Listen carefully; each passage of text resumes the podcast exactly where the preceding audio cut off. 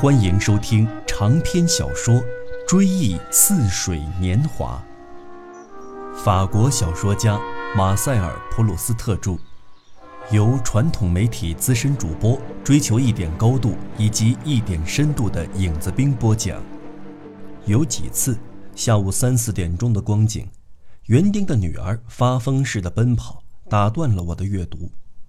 他跑的撞倒了一棵橘子树，自己也划伤了手指，还磕掉了一颗牙。只听他喊道：“他们来了！他们来了！”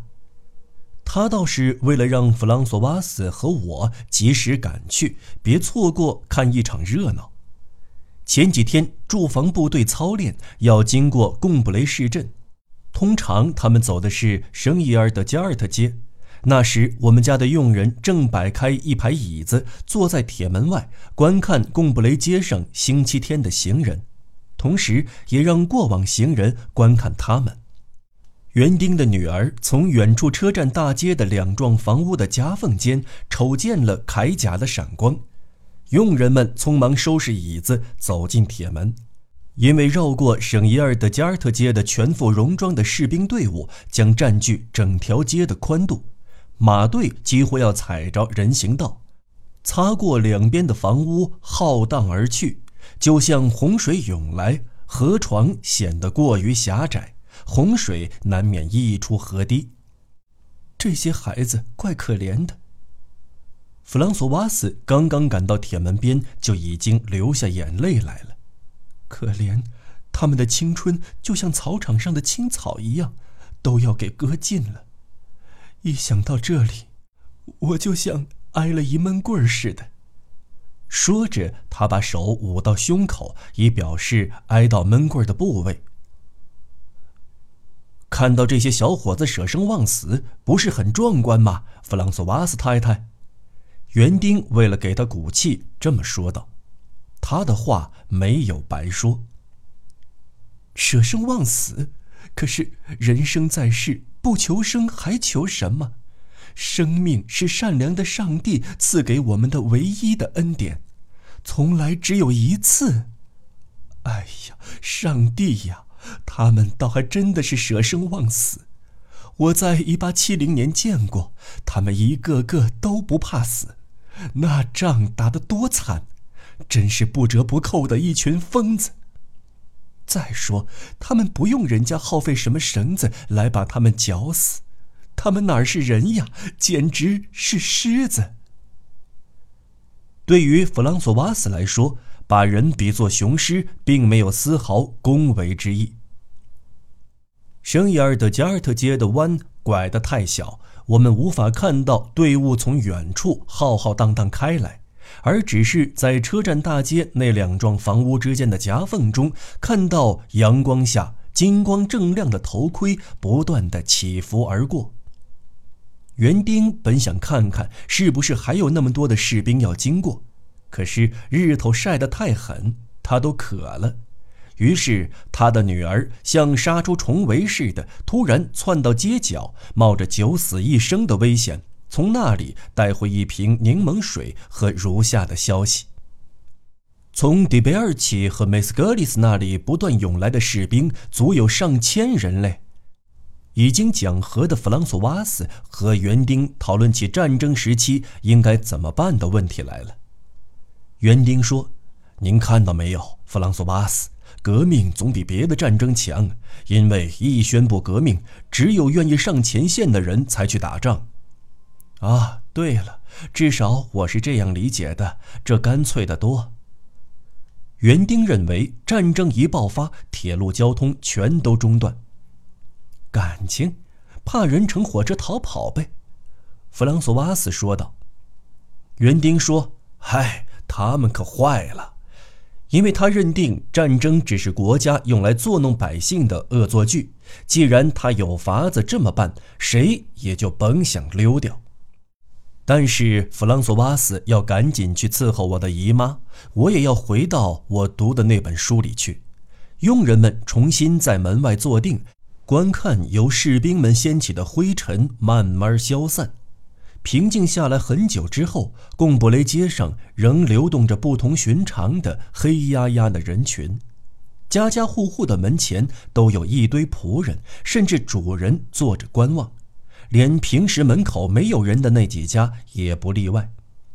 他们像门槛外缀上一条沿边参差不齐的花边，又像大潮过后留在海滩上的水藻、贝壳等物组成的一条斑斓如锦的彩带。除了那样的日子外，我平日倒总能安心读书。只是有一次，斯文来访，打断了我的阅读。当时我正在读一位我以前从未拜读过的作家贝戈特的作品。斯文对我说的那番话，倒使我在很长一段时期内，不再在挂满一簇簇紫花的墙边发现我所梦见的妇女形象，而是在完全不同的背景上，在哥特式教堂的门楼前浮现出他们的倩影。我第一次听到贝戈特的大名，是由一位比我大几岁的同学告诉我的。他姓布洛克，我对他十分钦佩。他听说我欣赏《十月之夜》，便哈哈大笑，对我说：“你居然对缪斯之流入迷，趣味够低级的。他是坏蛋中的坏蛋，畜生中的畜生。不过我应该坦白承认，他还有那个名叫拉辛的家伙，他们一生之中倒是各写下一句音韵铿锵的诗行。据我看，其最高价值在于它毫无意义可言。”这就是白净的奥洛索纳和白净的加米尔，另一句是米诺斯和巴西法埃的女儿。我的恩师受到众神宠爱的勒贡特老爹，在他的一篇文章中引用了这两句诗，目的显然是为这两名恶棍开脱的。顺便说一句，我手头倒是有一本书，现在暂时没有空读，好像我的伟大的恩师曾经推荐过。他认为作者北哥特写的非常的精细，虽然他有时候宽容的无法解释，但他的话在我心目中等于德尔菲神庙发下预示。你读读这些抒情的散文吧。要是领受了太阳神的指点，写下《皆大欢喜》和《马纽斯猎犬》这两篇韵文的音韵大师说的不假，那么亲爱的大师，你就能品尝到奥林匹斯山上的琼浆玉液了。他起初用调侃的语气要我称他为大师，后来他也同样称我为大师。事实上，我们开这种玩笑多少有点意思，因为我们当时少年狂放，总认为称呼什么就真能够成为什么。不幸的是，我一面同布洛克闲谈，一面却无法平息内心的混乱。他刚才说美的诗句，正因为它没有含义才更美，而我只希望从诗中寻找到真理的启示。我要他就此做出解释。事实上，布洛克后来再也没有被邀请到我们家来做客。开始他在我们家受到了热情的款待，这倒是真的。我的外祖父说过，我只要跟同学中的哪一位关系更加密切，把他领到家里来。那总是个犹太孩子，原则上他倒并不因此而不快。他自己的朋友斯文也是犹太人血统，他认为一般来说我是在优秀的犹太孩子中选择朋友的，所以每当我领来一位新朋友，他几乎嘴里都要哼哼《犹太女郎》中的那句歌词：“我们父辈的上帝哟”，或者“以色列砸碎你的锁链”。当然，他只哼哼调门但是我怕我的同学听出那段调门给他配上歌词。我的外祖父在见到我的同学之前，只要听说他们姓什么，尽管这些姓往往没有犹太特点，他也不仅能猜到我的那位朋友是犹太血统，事实上也真是犹太血统，而且还能看到他家里有什么地方招人讨嫌。今天晚上要来的你的那位朋友姓什么？姓迪蒙，外祖父。迪蒙，哦，要当心呐！说着，他哼哼起来。弓箭手们严阵以待，悄悄注视，切莫等闲。待他巧妙地向我们提出几个比较确切的问题之后，他叫出声来：“当心啊，当心啊！”或者，如果他通过隐蔽的盘问，迫使已经进门的同学不知不觉自己说出是什么出身，那时他为了表明已经不再存有疑问，就索性一面看着我们，一面声音轻得几乎让人听不到的哼起这样的歌词：“怎么，你把这胆怯的犹太佬领到了我们这里？”或者，“希伯伦，亲爱的山谷，我祖祖辈辈生息的地方。”还可能是。是啊，我们是上帝优选的民族。我的外祖父的这类小怪癖，倒并不意味着对我的同学有任何恶意。我的长辈之所以不喜欢布洛克，那是另有原因的。他一开始就招我的父亲讨厌。那回，我的父亲见他浑身湿透，关心地问道：“布洛克先生，外面变天了吗？是不是下过一场雨？”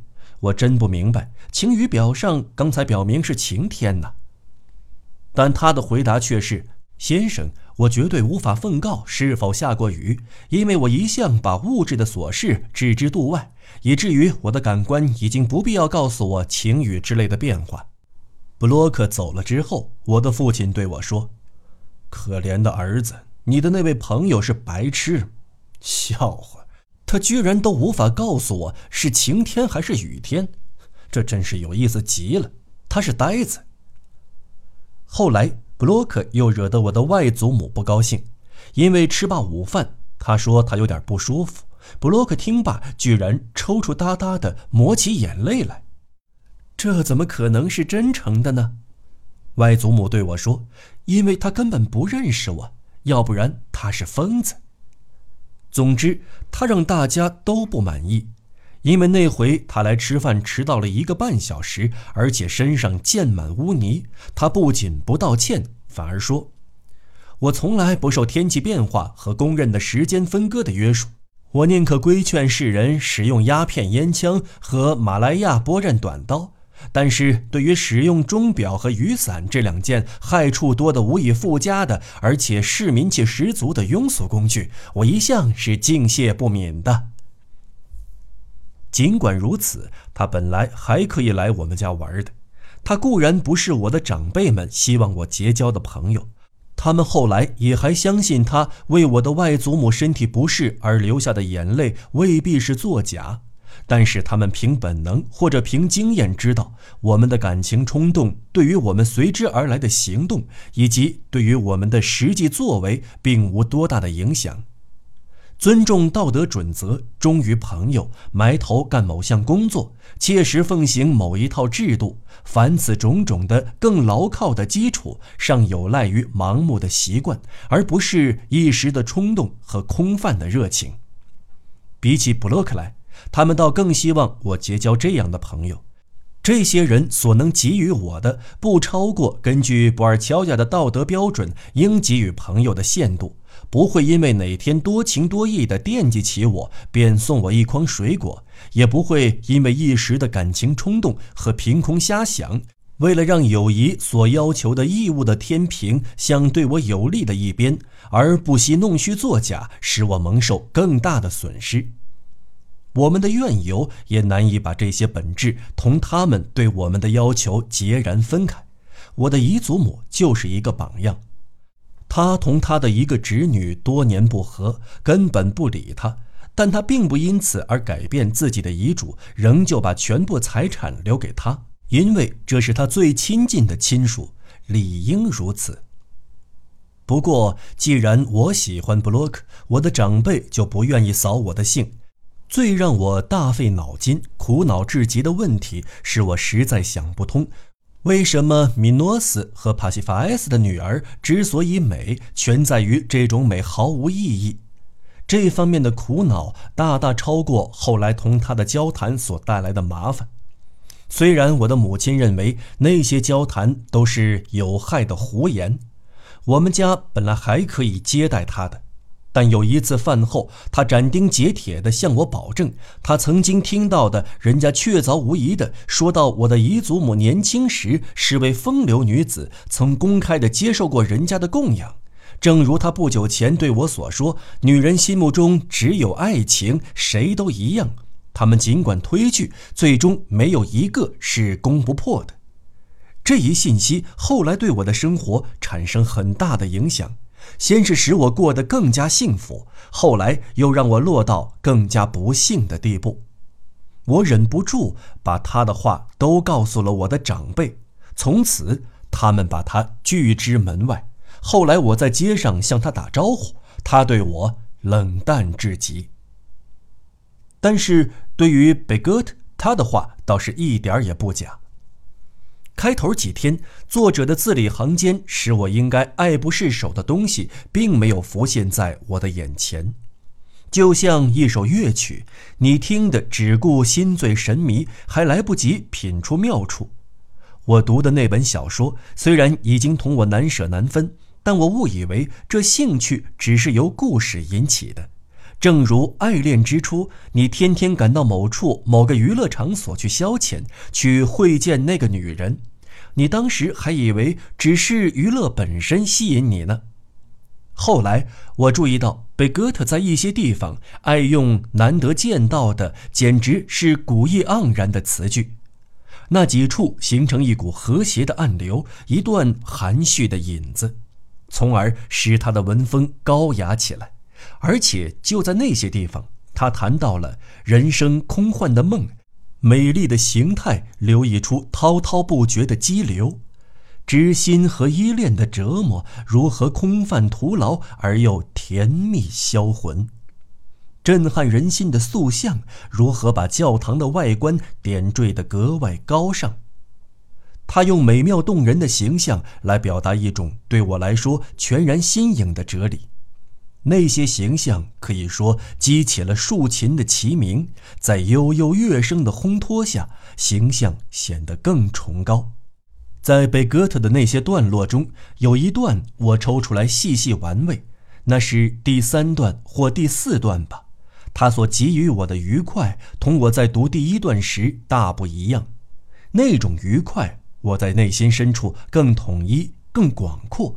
因而使一切障碍和一切隔阂，仿佛都已排除掉的那个部位所感受到的。因为其实，在开头几段引起我的兴趣的，也正是他的这种在遣词造句上唯求生僻的偏爱，这种回荡着悠悠乐声的音乐，这种唯心主义的哲理，只是我当时没有意识到而已。我一旦认出这些东西，我仿佛感到自己不再只是在读贝戈特的某一本书的某一个别段落，浮现在我思想表面的也不是一个纯属平面的形象了，而是一个理想段落，跟贝戈特的其他著作有着共同的特点。而仿佛同这个理想段落难以区分的其他类似的段落一起形成一种厚度、一种体积，使我的心智也得以扩展。不只是我一个人崇拜贝戈特，我的母亲的一位女朋友很有学问，也偏爱贝戈特的作品。还有底波尔邦大夫，为了读完贝戈特的一本新作，不惜让病人在一旁等待。贝戈特作品的风靡的种子是从底波尔邦大夫的候诊室贡布雷市镇附近的一家花园中飞散开来的，当时还只是稀有的品种，今天已经风靡全球，欧洲、美洲乃至于穷乡小村，到处都见得到这只理想的共同的花朵。我的母亲的女朋友，据说还有底波尔邦大夫。对贝戈特的著作中最为欣赏的东西，跟我之所好相同，那就是他字里行间那种行云流水般的旋律感，那些古意盎然的诗句，还有一些尽管很简朴、很常用的短语，但是他把它们放在显要的地位，从而仿佛有意表示出对他们的特殊的偏爱。总之，在哀怨的行文中插进一两个唐突的字眼儿，一种粗声粗气的语调，不用说，他本人也一定感到自己最感人的魅力正在于此。因为在他后来的几本书当中，倘若赶上什么重要的真人真事，或者提到某一座著名教堂，他就中断叙述，插入祈求、呼嚎和滔滔不绝的祷告。让一股股这类的气息充分地得到发泄。在他的早期著作中，这类气息始终是内在的，只由于表面的波动才泄露出一两分来。也正是因为半隐半现的，或许更柔美、更和谐。但毕竟人们无法确切地指出这一股股窃窃私语的气息是从哪里流出来的。作者得意之处，也正是读者激赏之时。我对那几段文字能背得滚瓜烂熟。当作者重新拾起叙述的脉络时，我还感到扫兴呢。有些东西的内在的美，我一直还看不透。例如松林、散雾、巴黎圣母院、克达里和费德尔。他每当讲到这些，他都绘声绘色地以形象来引爆那种美，来打动我的心扉。所以我感到宇宙之大。区区感官岂能得窥全豹？倘若没有他的引领，天地间有多少方面是我的残弱的感知所无从分辨的呀？我倒真希望听听他对于万物的见解，哪怕一种隐喻也罢。尤其是对于那些我或许有机会见到的东西，特别是法国的古建筑和某些滨海地区的风物。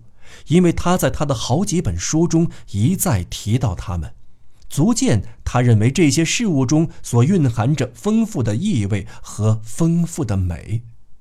可惜他几乎对一切事物都讳莫如深的不予评述。我不怀疑他的见解一定同我的见解完全不同，因为他来自我正设法攀登上去的那个陌生的世界。我坚信，我的种种想法在那位绝顶聪明的智者看来纯属冥顽不灵，所以我干脆通通推翻。可是有一天，我偶尔的在他的一本书中发现了我过去也曾有过的想法，我的心一下子膨胀起来，简直好似有哪位天神大发慈悲，把那个想法归还给我。并宣布它是合情合理的、优美的。有时候，他书中某一页写的话，同我在失眠时夜里写给我的外祖母和母亲的信中意思完全一样。被哥特的那页文字，仿佛是放在我的那些信头上的提要汇编。甚至后来我自己开始著书的时候，有些句子我总觉得不够精当。下不了继续写的决心，我就从北哥特的书里去寻找等同的写法。只有在他的作品中找到之后，我才会感到高兴。等到我自己营字造句，一心想让行文恰如其分地反映出我的思想捕捉到的内容，同时又担心落入果臼的时候，我且不着急呢。我细细掂量写的东西究竟是不是尽如人意。但实际上，我真正所钟爱的只是这类短语，这类观念。我搜索枯肠，永不满足的努力，本身标志着一种爱，一种没有欢乐却很深沉的爱。所以，当我在另一位作者的著作中突然发现同样的短语，也就是说。当我们不必自己去字斟句酌，为一丝不苟而搔首踟蹰时，我才终于能痛快地品尝到其中的滋味。好比一名厨子，偶尔有一回不下厨，总算有暇尝尝美味佳肴。有一天，我在北哥特的一本书里读到一段挖苦老女仆的笑话。出自大手笔的庄重的语言，使讽刺的意味格外入木三分。我跟我的外祖母谈到弗朗索瓦斯时，也常常说过这样的挖苦话。还有一次，我发现贝戈特并不认为在反映真实的作品中写入类似我曾有机会对我们的朋友勒格朗丹先生所做的评述会有伤大雅。对弗朗索瓦斯和勒格朗丹先生的评述是我最无所顾忌的奉献给贝戈特的祭品，相信他一定会觉得兴味索然的。于是我突然感到，我的平庸的生活同真实的王国之间，并不像我过去所设想隔着什么鸿沟，他们甚至在好几点上相互交叉。我有了信心，高兴的像伏在久别重逢的父亲怀里似的，伏在书上，哭起来。根据北哥特的作品，我想象他是位病弱失忆的老人，丧子之痛始终未平，因此我读他的散文，心中默默唱诵，也许唱的比文字本身更柔更慢。最简单的用语到我的嘴里也具有一种哀怨的调门。我最喜爱的是他的哲理，我誓将终生奉行。他使我焦急地盼望早日达到上中学的年龄，好进哲学班上课。但是我只希望学校里时时处处只按贝哥特的思想行事。要是那时就有人对我说，我现在所倾心的思辨大师们跟贝哥特毫无共同之处，我会感到绝望的。正如一位坠入情网的人，本打算终生不变心的只爱一个人，人家却预言他将来会另有几位情妇。